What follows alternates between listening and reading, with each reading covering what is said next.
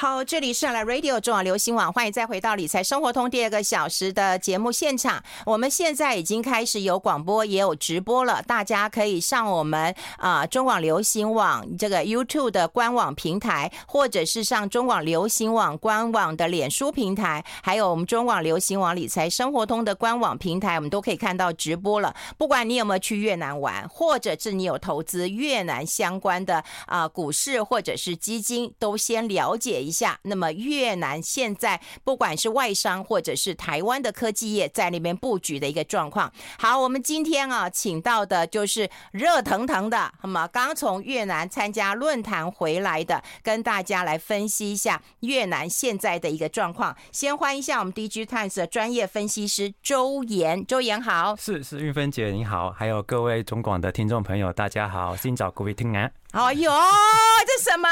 越南文去呃，跟各位所有的听众朋友问好。哦，哎呀，我我只会讲感恩呐。呃，感恩，对对对，感恩是不是就越南话？对对，感恩。你看，很哦，感恩呐。对，它有好几种不同的发音，一种是感恩，然后另外一种是感恩。那不同的，它南北中的各个发音会有点不一样。所以你有找越南老师了吗？对，有稍微又恶补一下。我刚在节目一开始的时候，我有讲说，我十年前去过越南呢，然后当地的呃台商就会告诉我说，要学点越南话，拉近一点关系。我就说啊，你们去哪里学？他说我们找老师学。我以为有补习班，他说没有酒店。哦，对，这个很重要。啊，对，所以你也去啊？实际上，现实生我们心向往之，但是我们的工作限制可能没办法每次都这样子。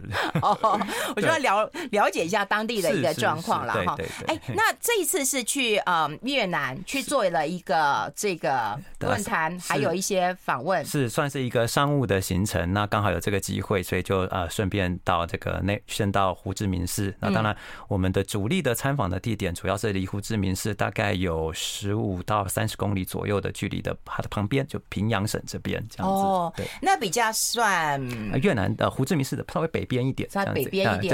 胡志明市已经其实是算南越，对南越的部分，南越，然后有中越，对，然后还有北越嘛，是是是，对对。你之前有去过越南吗？哎，我之前去过一次，不过那时候是旅游的，是去中越这样子。哎呀。中越很好玩吧？对，中越是一个主要，他们主力的是一个他们观光的城市，这样子顺化这样子。是哦，就有很多的古城可以。是，哎，现在好像都在推中越。是是，因为他们的这个以前的呃最后一个朝代的时候，他们的。国都是定在这个顺化这边这样子，对，所以所以你是几年前去啊？哇，这个也是一好久之前了，因为 隔了一个疫情，大概也有个八九年前了。哦，我我我我差不多也是十年前去过，不过也是去胡志明市啊。是是是，对对对，应该说胡志明市是算是一个比较，就是台湾民众可能第一次去越南会比较常去的地方。对，而且那边其实相对你去参访看一些呃工厂的话，也比较近。是是是，因为台湾的传统的产业也都是主力都是投资在南越。的地方，那旅游跟参访就很不一样了。旅游旅游轻松自在了哈，那如果要参访就很辛苦了。对，当然，毕竟是商务行程。对，尤其跟社长啊，这我讲的啦，我没有你讲。是是是是，对，当然跟社长去，当然就要更十足的准备。哦，好好好，哎，越南啊，所以你你是第二次去了，你当然印象是非常的一个会很不一样。对，很不一样，而且因为就是因为顺化算是他们的，虽然说他们也是呃人口有一定的程度，但是。是跟胡志明市这种快接近这种千万级的这种人口的大城市相比，当然还是有很大的差距。哦，不过说实在，我我那时候去的时候，其实我还蛮不适应的，光过马路就过不去了。是，其实现在还是吗？还是这样子。我们我们我们跟当地的当地的那个公司的呃，跟我们接待我们的公司的那个同仁，还有讲说，在越南过马路就是闭着眼睛，哎呃，闭着眼睛，或者是你要跟你要跟驾驶要眼神交汇啊，眼神交汇了之后，他们。就会就会停下来，下来哦，真的对，像像我们，譬如说在胡志明市的最后一天要准备搭飞机之前，在在他们譬如说胡志明市的统一宫前面，那边前面都没有红绿灯的，嗯，那都是你看那个驾驶。机车的驾驶哦，你跟他对到眼了，然后他就会停下来让你过去。那你要跟多少人对眼？对对，所以我们我们那个时候啊，眼睛目不暇给，因为那个来来往往的机车其实实在太多了。哦，真的，上次我也过不去，因为就是很多摩托车，好像很多车，然后他们就跟我说眼睛皮过。哦，好。对对对对，目还目前也还是这个样子，所以现在还是这样子，还是这个样子。对，就我们目前接触到的状况这样子。哦，哎，那越南可能大家对于啊这个如果没有去过，可能还不是那么的一个呃清为什么大家这么重视呃越南呢？啊，其实重视越南的原因，主要是最近这几年的这个呃中美贸易战，还有这个疫情之后，要做分散供应链的这个布局了。那所以在这样的这个情况之下，呃，越南投资的产业类别会比以前来的丰富。那以前。像以台湾来讲，都是在南越，那主要还是以传统产业为主。对对。那现在开始就会开始，因为随着这个中美科技战，还有这个要呃疫情之后的供应链要准备分散分风险的布局，所以会开始慢慢有这种电子制造业啊等等的产业类别进驻。嗯，因为现在大家都会认为说啊，中国是世界工厂嘛，哈，这个工厂的名称可能要改变了，会改变到越南去了。是是是，应该是说他们的最后一线的组装的工厂，可能未来会。会不只是只有在中国大陆，可能越南呐、啊，哪怕 甚至呃之后的印度也都可能会有这样子。哦，哎，那我们要简单跟大家来上上课了哈，就是到底越南有多大？可能很多人很难啊、呃、想象了哈，因为我们刚刚有讲它有分这个北中南嘛。是是是，嗯，那我们就是呃先来介绍一下越南的一个整体的这个国家的这个领土的面积哟。嗯，那其实呃。越南，我们大家虽然都听过，但是越南的国土面积到底有多大？其实大家可能没有一个概念。这样子，那我以大家旅游现在最喜欢的去日本来看的话，呃，日本的国土面积大概三十七万点七呃平方公里左右。那越南的话，大概是三十三万点一平方公里左右，所以大概它只比比越南大概只比。比日本小了一个台湾的面积左右，有概念了，对对对，有概念了，对，所以其实其实某种程度上来讲，你也可以想象得出来说，其实越南也是蛮大的，这样子，对，大概有八到九个台湾的这么大的地方。那日本大概是十个台湾左多一点左右，所以这就是为什么刚才讲的，哎，越南的国土面积大概少少这个。少这个呃，少这个日本大概只有一个台湾的面积左右这样子，对。还有邻近就是德国，是它它那如果跟德国相比的话，那就会少更就比台湾少更多，大概只有少半个台湾左右的面积左右了这样子，嘿，对。你好会比哦，连朝鲜半岛都比进 去了。那我们就是我们希望就是哎，透给给听众朋友就是哎要讲这种，比如说三十三万到底有多大？哦，对，实在是一个数字很就是它只是一个数字上，那到底我们把它拿来跟我们常熟。熟悉的一些国家比较，比如说我们台台湾的听众朋友，大家都很常去日本啊，去韩国玩。哎，那比比跟日本比日本小一个台湾，那可能比韩国的整个朝鲜半岛，韩南南北韩加在一起，可能比南北韩大概要再多大了三个台湾左右这样子。嗯，哎，那越南大家都会知道，就是说我们刚刚讲世界工厂的一个移动，然后它有一些重大的一个基础的一个呃建设嘛。是是是是。那接下来是不是跟大家来呃看看一些图片？哎，这些图片都还蛮珍贵的。是，这个都是我们呃亲自去越南照呃到参访之后，然后有照下来的一些照片了。嗯，那当然，如果到这个越南的南，别的地方看到这些资讯，可能要你们要你们要收钱的。对，是我们的我们自己照的照片这样子，所以我们版权在我们自己这样子。当然，如果韵芬姐如果要使用的话，我们可以无偿提供。哦，那我们就理财理财生活通，大家都可以看到 了。对对对对对，好，嗯，那我们呃这一次去就是这个胡志明市一。啊，当当当然就是下到这个胡志明市的这个新山一国际机场哦。嗯嗯。那我们在这国际机场里面，可能大家呃，大家大部分旅客都会忽略掉一个这个这个牌子了。那我觉得这个牌子是相其实是相当有趣的。嗯。就是我们可以看到这个右半边一个有这个越南跟日本的国旗的这个。对，为什么？哎，这个牌子哦的意，它的意思其实就是呃，这个新山一国际机场哦是由日本跟越南一起协力兴建的。那主要是由这个呃日本的这个政府的银开发银行哦，他们的合国际合作的银行负责呃出钱，然后协助越南政府新建的。那你可以看到这个日期，大概就是船本是新建日从二零零四年到二零零七年建好的。嗯，等于说越南有有这个比较这个现代化的机场的这件事情，大概也是从二零零四年，等于两千年后的时间开始这样子。所以，诶，这个部分的话也反映出来，就是越南政府可能在一些这种。大型的基础交基础交通建设上面，目前还是相当依赖这种国际上的开发银行的协助跟帮助。是是是，因为国家要发展，他们认为三呃就三个要素叫铁公鸡，是是好，就铁路、公路跟机场嘛，哈，这就就机场啦。是对，没错，对啊。等一下，等一下也会也会讲到这个玉芬姐提到的这个铁的部分，这样子，两铁这样子。哦，两铁啊，对对对。所以看起来这机场很漂亮，你们都要带那个大炮相机去拍啊？啊，好，我们就是。我们没有带大炮相机，因为出差不是不不方便带太多的东西，在商务出差，所以我们就是手机赶快临时有 有机会有等待排队的时候，我们就拍一拍。手机可以拍成这样还不错啊。对对对，现在手机都已经蛮厉害的，这样子。对对对，那。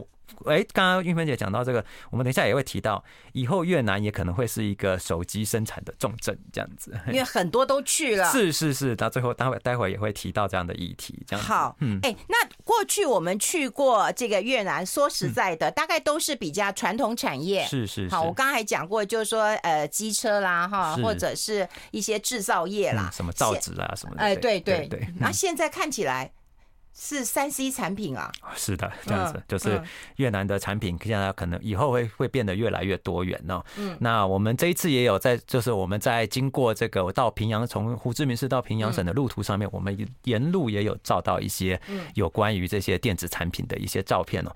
那我们可以看得到，就是呃，在胡志明市区里面，我们有照到一个这个 OPPO 的这个这个招牌哦。那 OPPO 目前是越南的，以二零二二年的市占值来看的话，是第二或是第三，它刚好在跟苹果在做一个交叉点，这样子。它呃去年的苹果卖的比较好，所以苹果稍微微略微超越它一点点，大概市占率大概都有在接近二十个 percent 左右这样子。那旁边你看到的下面的这个地方，就我们在新新山一国际机场外有整排的这个 T 坝，那全部都被三星。买下来这个广告，然后都是广告他们的手机啊、平板这类的产品，这样子。那三星在二以二零二二年的市占来讲的话，在越南的市占大概有接近四成，是越南的最大的手机的市占。难怪三星已经要去了哈，要去了。我们先休息一下，好吗？我们进一下广告，待会继续。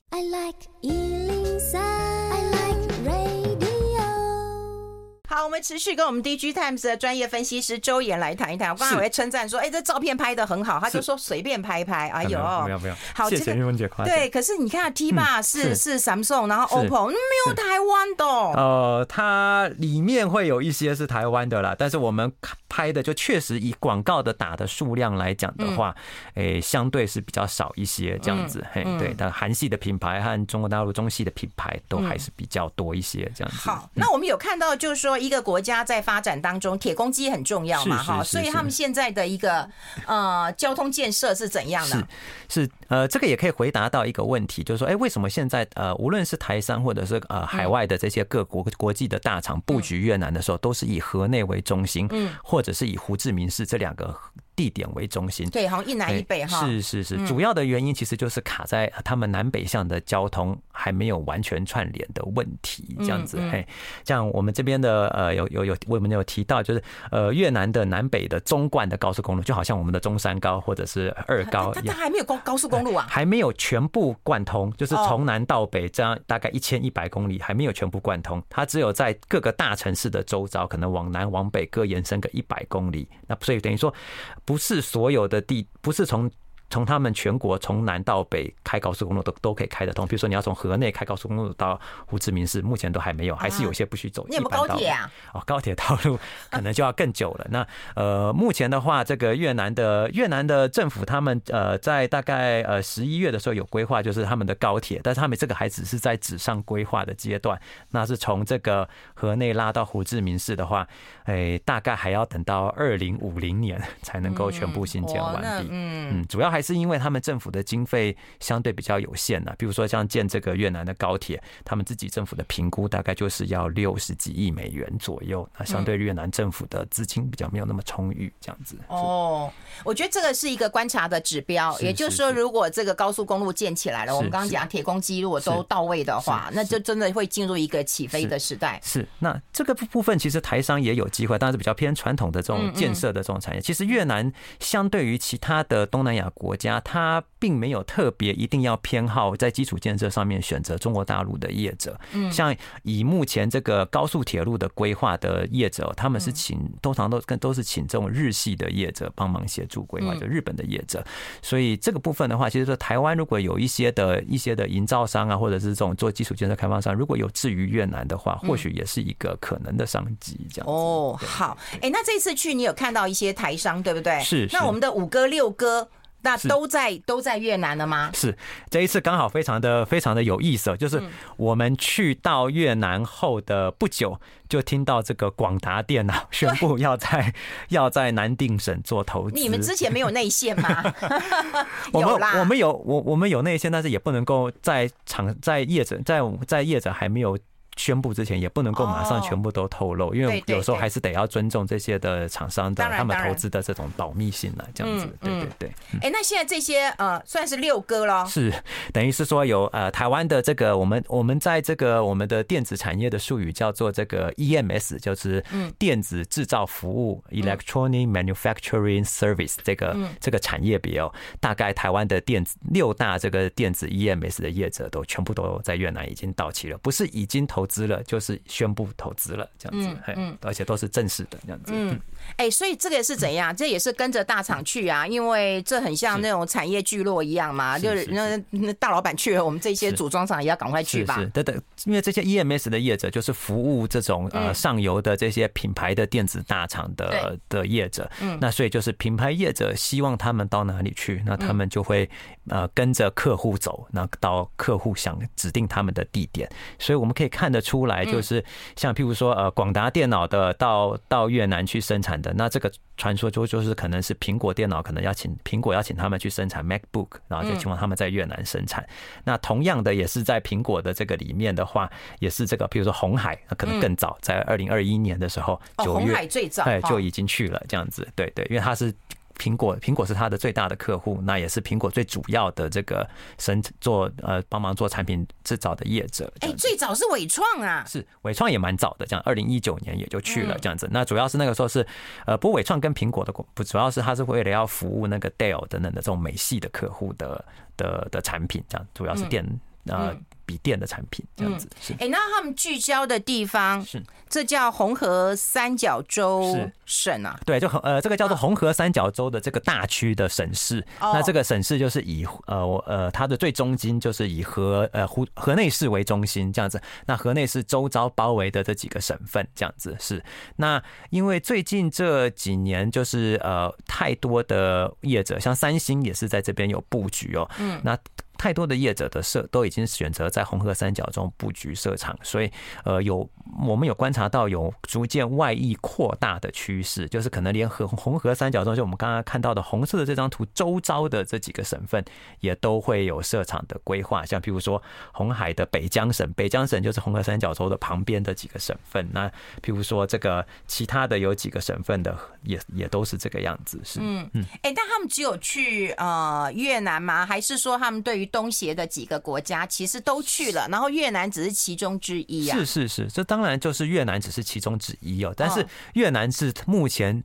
呃，六哥全部到齐，等于有点像围攻光明顶的感觉。这样的六哥全部都已经到了，这样子。嗯，那其他的地方就是，哎，可能是各个不同的呃不同的歌在呃，他们可能有自己的设场的考量，可能比较分布的会比较零散一些，这样子。哎，所以你看，越南是因为大厂都去了，我们待会会讲到嘛，哈，不管是啊，你说苹果家去，或者 Samsung 也去了，是是是，对，哎，真的六哥全到，哎，对，六哥全到齐了，这样子在越南，从今年。原本的四月，四月与四月就差一哥就广达，那现在四月广达也宣布了，所以就是全面到期这样子。他也是应该是不得不去吧？是，也是客户的要求这样子，就我们知道的消息。哦、对啦，客户都去，你当然要就就近啊，你能够不去吗？哈，这是一个大问题啊。好，我们待会还要来讨论一下哈。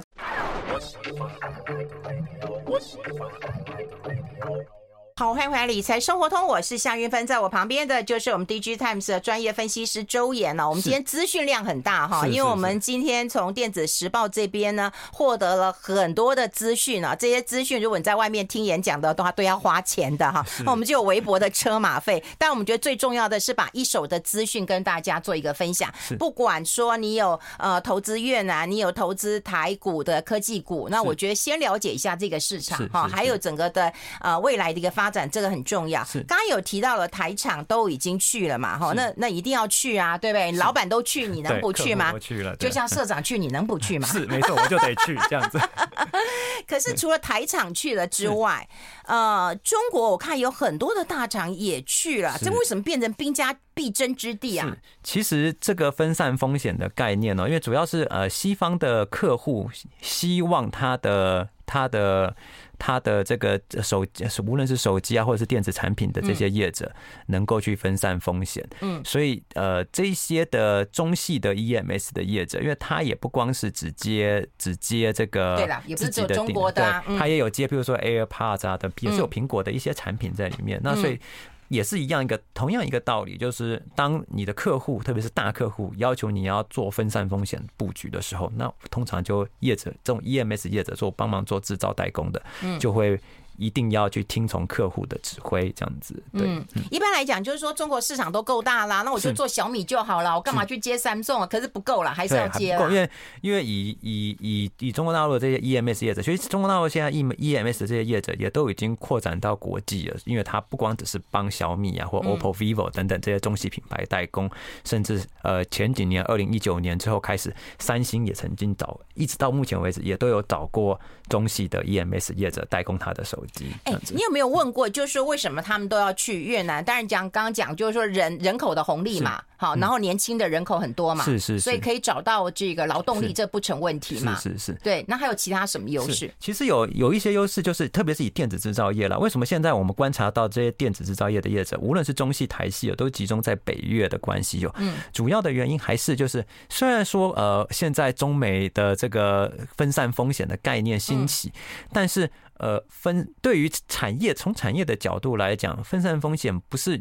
你今天讲，明天就可以完全做到的。对，那所以呃，还是有一些关键的零组件啊，比如说必须要依赖这个中国大陆原本的这些的业者。那因为越南跟跟中国大陆，特别是在北越有一不但不光是有有有陆地的接壤，那当然从海运、空运也都很方便，因为就隔了一个边界而已。嗯，所以它可以很顺利的把这些的呃关键的零组件能够顺利的从中国大陆造好之后，拉到越南去，那这个也是一个，也是一个，也是一个很他们呃，不论是台商或者是呃中国大陆的业者到越南布局很重要的一个考量点。所以为什么主要目前电子制造业主力会是集中在北越？哦，哎，那我们看到几个大厂也都是只有在。越南呢、欸？是我们看到的就是也是呃中国大陆的 EMS 几家大的业者，立讯、歌尔、比亚迪电子，还有汇中光弘等等的这些业者，也都是大概在二零一九年、二零二一年的左右的时间，在越南开始设厂，这样子，几乎是噼里啪啦的，然后就去了。是，然后其他国家都考虑中，考虑中，考虑中。是是是，因为呃，像呃以以以越南跟印度来比的话，现在就是中国大陆的 EMS 业者也是相对呃。比印度的脚步，除了比亚迪比较例外一点，其他的都是相不相对都是，呃，在越南的投资比较早或者是比较大。但是因为随着分散供应链嘛，既然叫做分散供应链的这个这种说法的话，就是呃从。完全从过去完全集中在中国，那到如果说到现在完全集中在越南，那也不是分散嘛，所以可能印度为什么会有业中国连中系的业者也都会考虑的原因。哎，那中系这些大厂会去抢到台系的一个大厂的单子吗？呃，如果都去的话，是，所以我觉得这个里面也就是一个值得我值得就为越如果台所有的台商的业都跑去越南，特别又集中在北越，那中西的业者也一样有一些的挑战，可能我们也是后续值得值得去关注的。像就我们的统计的话，呃，二零二零年呐，因为越南政府的数据都公布的比较慢哦，嗯，呃，整体的越南的在做这种电子制造还有电脑这些都在等于说这这个电整个电泛电子产业的这个从业的劳工数大概九十万人左右而已。你看，你想想看，一亿人口里面只有九十万人去从事这个行业，别其实相对没有很多。那更不要讲说，其中这九十万人里面有十万到十五万左右可能会。都可能是为三星制造工作的。三星很在越南很大，高的比重哎，对，你现在看到的大概大概。大概有超过过半以上的手机，应该都是这，特别是三星的手机，十只可能里面五只可能都是在越南里面做的，这样子非常的高的比例，这样子。哇，而且都在三星工作，对，三星的工厂里面工作，这样，所以所以就是呃，我们也觉得说，就是越南的呃北越的劳工的议题，可能是未来值得关注，可能会有一些呃，如果说这个。没办法从其他的产业别去 去觉得有有其他从食品业的劳工跳到这个电子制造业的劳工，那越南北越的劳工的可能会有这种呃劳工的工资快速上涨的这个问题，因为这个就是一个供需的概念嘛。当当所有的人所有的产业的业者，然后都是比较劳动力密集的这种电子组装业到到越南北越去之后，那相对来讲。等于说，对当地的基础的劳工的需求就变多了，那可能就会带动工资上涨。哎，我很好奇啊，就是说在呃越南过去其实观光发展的还不错，你就就像你去中越嘛哈，或者是有人去那个北越下龙湾呐，也是去旅游的。像他们这种观光的这个呃薪资跟制造业的薪资呢？哦，相对来讲的话，呃，因为前几年呢，哇，你真的是什么都可以通哎！我是忽然想到啊，你真的很通哎，很厉害。我们我们有稍微真是有够周延的，我们是有稍微查一下，就是因为像像这个。呃，以越南的越南的整体的最低工资来看的话，他们是有分呃五还是五还是六个等级？嗯，那他就是按照有点像跟中国大陆一样，它的就是一线城市、二线城市来讲，譬如说，最高工资的是在胡志明市跟河内这两这两个都会圈嘛，好像以去年二零二二年五月大概是最低薪资月薪来看是四百六十八万，我如果我印象是正确的话，大概是四百多万左右了，这样子。哈，那我们如果以来看，呃，上三星给他们。百多万，其实我们没有概念。四百多万越南盾啊，越南盾。对对对，不要不要说成台币，台币我也想去了这样子。你就干脆跳机好了。对，四百多万，四百多万大概台币。四百多万一一块钱越南盾，现呃一块钱台币现在大概可以换八到九百块的的越南盾，所以这样子去做去做换算的话，大概其实就是在一个月的薪资，大概就是在两百到三百。之间呢，这样子的的美金呢，美元这样子的之间这样子，所以呃，那如果我们看三星的话，那三星大概去年给他们的呃作业厂的，就一般的一些一线的组装的员工的平均的大概薪资，就我们估计啊，因为这个厂商各个厂商都是薪资是保密，待会 待会保密，待会告诉大家。是。I like 好，我们现场的是我们 DigiTimes 的专业分析师，问不倒的周岩，不管问他什么，他都可以回答我的。好，那个三星电子的话，作业员的薪水大概多少？那谢谢运芬姐，我们也是刚好有有调查到这个。哎，我觉得可是你都没有资料，你而且你也没有查电脑，你好放在人。就我们要也还是要记得一些，但是我们也是记得一个大约的数字啦，这样子。大概三星的工作一线的工作人员，大概在在越南的北越来讲的话，大概薪资大概一个月可以到八百到九百万元左右。九百万越南盾啊，越南盾左右这样子，所以你你想想看，以四百以四他们的最低薪资是四百六十八万，所以大概会高个大概接近四十到五十个 percent 的以上这样子，所以所以对他们来讲，对当地的员工的是来讲是有。就当地的民众来讲是有一定程度的吸引力，这样子，对，嗯嗯，然后美金的话换算起来大概大概就要两呃三百到三百到三百五左右这样子的，这样就有吸引力了。对对，这样会有吸引，因为越南毕竟还是我们讲过，越南的平均呃呃人均 GDP 大概才三两千接近三千多左右这样子，所以当然对这个来讲的话就比较有吸引力。哎，那他们的观光那个哦，观光的观光的从业人员呢，诶要看疫情前跟。疫情后，哦，疫情前就很惨，没疫情后就很惨了。但是我觉得疫情后应该会起飞啊。对，它现在慢慢慢有恢复的这个情况，这样子。但是呃，因为观光，呃，我们要定义观光的从业人口，可能会会有会有狭义跟广义的定义。最狭义的可能就是比如说航空产业啊，或直接跟观光有关的呃旅旅行社啊等等的这些的业者。但是如果你以大观光整个产业来讲，譬如说呃。餐饮服务业，嗯，或者是旅宿服务业等等的这些的产业别的话，那这些这些产业别仍然算是在越南里面相对呃比较低薪的一些产业别，对，所以说你以整个大观光产业来看，来来去做比较的话，嗯，当然我们这个讲的都是指这种一线的这种从业人员，对了，不能够讲说，哎，比如说观光产业也有是有经理以上的等级的这种的，那当然这个是另当别论。技术或者是比较高阶层级的劳工，那当然是另外做计算这样子。好，那今天你也带来我们那个就是呃，在越南最大的老板三星电子是他们布局的状况，是应该是说，应该是说以这个电子产业里面呢，目前是最大的呃越南最大的雇主，那就三星电子啊。嗯，那三星电子就是我们刚刚有讲到，因为越南的本身的南北的交通的限制啦，所以在三星电子在越南的布局也大概就是集中在河内跟胡志明市两个大城市的周遭啦，这样子。那呃，以现在来看的话，主力的核心点主要是集中在河内的部分，在北越的部分。北越是那包含一些像我们现在常用到的，像台湾的绝大多数的三星的手机，大。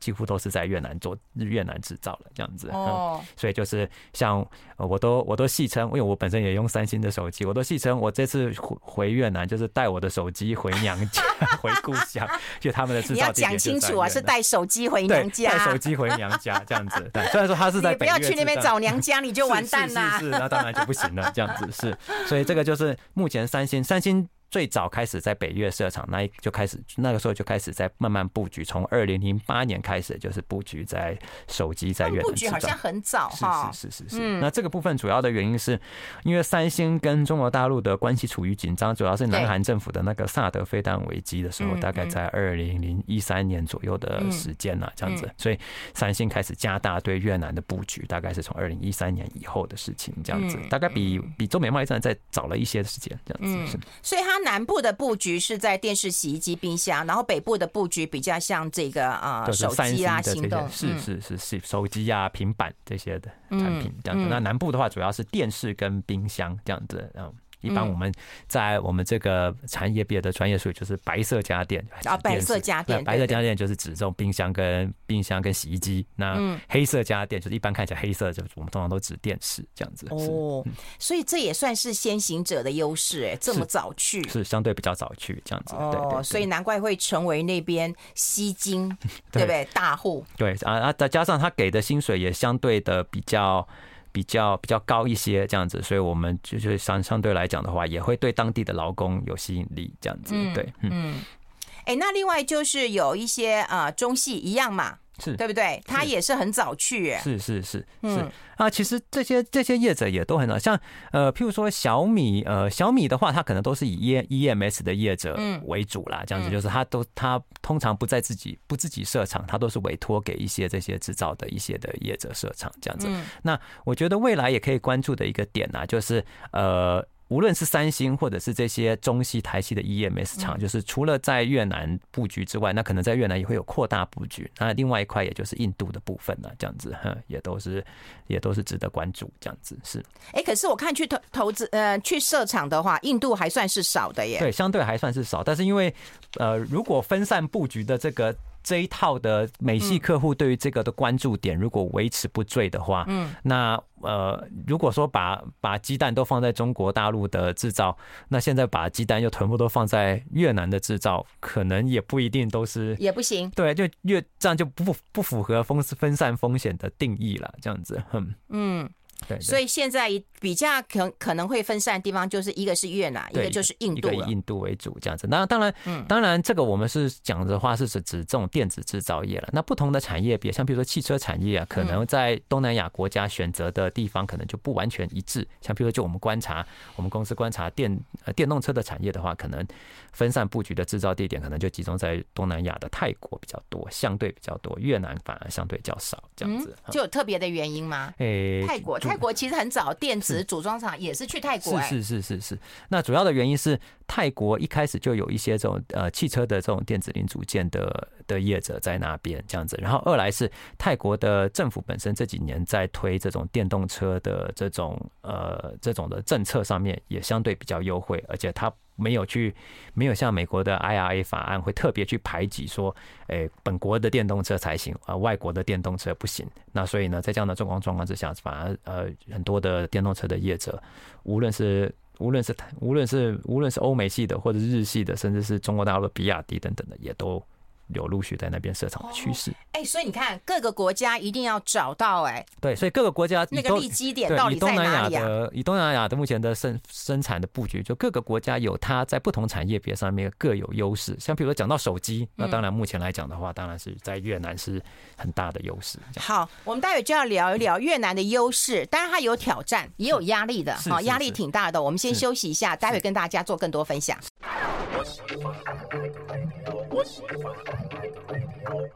好，我们持续的跟我们 DigiTimes 的专业分析师啊，这个呃周岩，好好的来谈一谈。那刚刚我们在直播的呃这个过程当中呢，也有跟大家来做一个线上的一个呃投票啊哈。刚刚有做一个投票，说你有没有去过越南哈？啊，百分之三十的人有去过，百分之七十的是没有去过。但我忽然想到一件事，你觉得台湾其实很喜欢投资越南哈，觉得它是一个新兴市场，而且有临近性了哈。是是。不过但去年是。大大大跌的哈，所以你有没有投资越南，也可以来跟我们啊投个票，让我们知道一下现况了哈。那接下来就请周岩跟大家来聊一聊，也就是说到越南投资啊，有没有什么机会跟挑战？说实在，我真的很想问，他缺水缺电吗？是，台湾也缺啊。是，嗯，呃，越南相对，因为它毕竟在热带热带地区，所以呢，它受到的热，它没有像台湾一样有明显的季风啊等等的，所以它的雨量应该一一都。相对来讲，一年四季的雨量都还算平均，他们比较没有缺水的问题啊。但是他们有可能会有淹水的问题啊，比如说雨下太大，或者是怎么样。呃，但是如果以就缺电的角度来讲的话，我我们也觉得说，如果未来呃越南要发展这种电子产业，因为随着你发展电子产业，像现在主要还是制造了。那如果说未来你是真的想要去做半导体啊等等的这种，那水跟电的这种基础建设就变得很重要了。那越南目前的电力的状况的话，像以北越来讲，他们仍然。有一部分的电力可能是要跟中国大陆买电这样子，呃，当然比例可能不。中国买电，因为因为他们有领土的接壤，所以他可以直接电网直接拉进来了。但是这个比例有在缩小当中了，因为他们一直要要要要。自己要能够维持自己的电力系统嘛，避免避免电力也受制于人嘛，所以这个这个比重大概从以前的大概五 percent，现在大概也降到二到三个 percent 以下了。然后越南这几年推绿能也是相对蛮积极的，无论是离岸风电或者是太阳光电这样子的地方。这样好，那接下来你要跟我们呃看几个图表，对不对？它是什么样的目的？是啊，这个也就是呃，我们有就是。就是说，有成也萧何，败也萧何了。就是说，就是说，比如越南，就我们想到现在手机的主力的出呃的这制造地点，大部分都在越南的嘛。那呃，但是。从去年的下半年开始，景气开始反转之后，整个手机的需求量不如以往，卖不好。对，卖不好，那卖不好，卖不好，卖不好，冲击最大的当然就是这些 呃，在手机制造的地点，像越南这样子。那呃，以越南的这个越南的这个呃进出口的统计来看呢，二零二二年的话哦，越南总共呃手机的和它的零组件哦这些。这些东西加起来大概出口了大概五百七十九亿点九美亿美元，就大概五百八十亿美元左右啦，这样子。那年增只有零点八，那这个其实相对非常的少，这样子哈。以过去来讲，越南的这种手机零组件的出口大概都是两位数的这种增加来讲的话，那其中这个部分你就啊这个部分你也可以看得出来，为什么三星在越南是在他们的手机制造的龙头。嗯，这个部分的话，整机。